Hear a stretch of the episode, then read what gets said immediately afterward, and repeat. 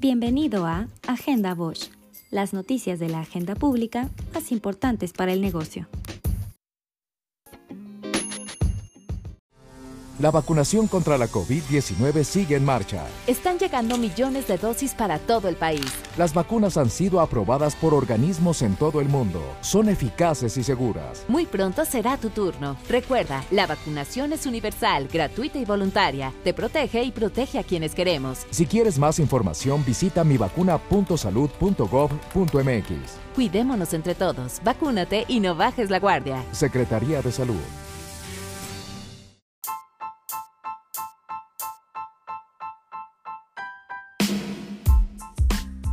De acuerdo con información del INEGI, la industria de vehículos pesados en México elevó 31% su producción, 34% la exportación y 56% las ventas de unidades durante junio pasado, en comparación con el mismo mes del 2020. Sin embargo, aún no se llega a la recuperación esperada, puesto que el ensamble se encuentra 11.7% por debajo de las cifras registradas previas a la pandemia, las exportaciones menos 9.2% y las ventas internas con una caída de 43% respecto a junio del 2019. La Comisión Europea propuso un recorte del 55% de las emisiones de CO2 de los automóviles para el 2030 respecto a los niveles de 2021, así como un recorte del 100% de las emisiones de CO2 para 2035, lo que imposibilitaría la venta de vehículos impulsados por combustibles fósiles y aceleraría el paso de los vehículos eléctricos con cero emisiones.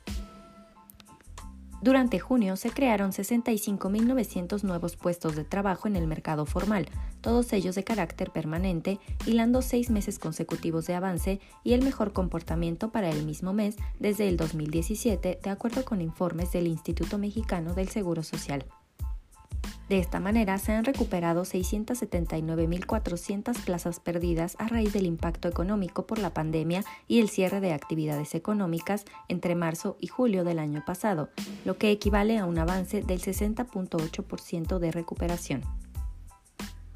La meta del gobierno federal para el salario mínimo general es que llegue al menos a 167.56 pesos diarios al final de la presente administración, es decir, un poco más de 5.100 pesos mensuales, lo que implica un aumento gradual del 18% sobre su nivel actual.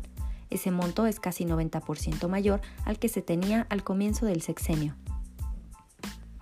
Al cierre del 15 de julio, la Secretaría de Salud reportó que la epidemia a causa de COVID-19 en México está conformada por 75.870 casos activos y acumula más de 235.000 decesos.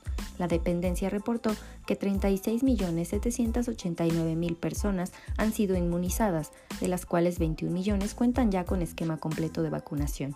En tanto, 15 millones tienen medio esquema.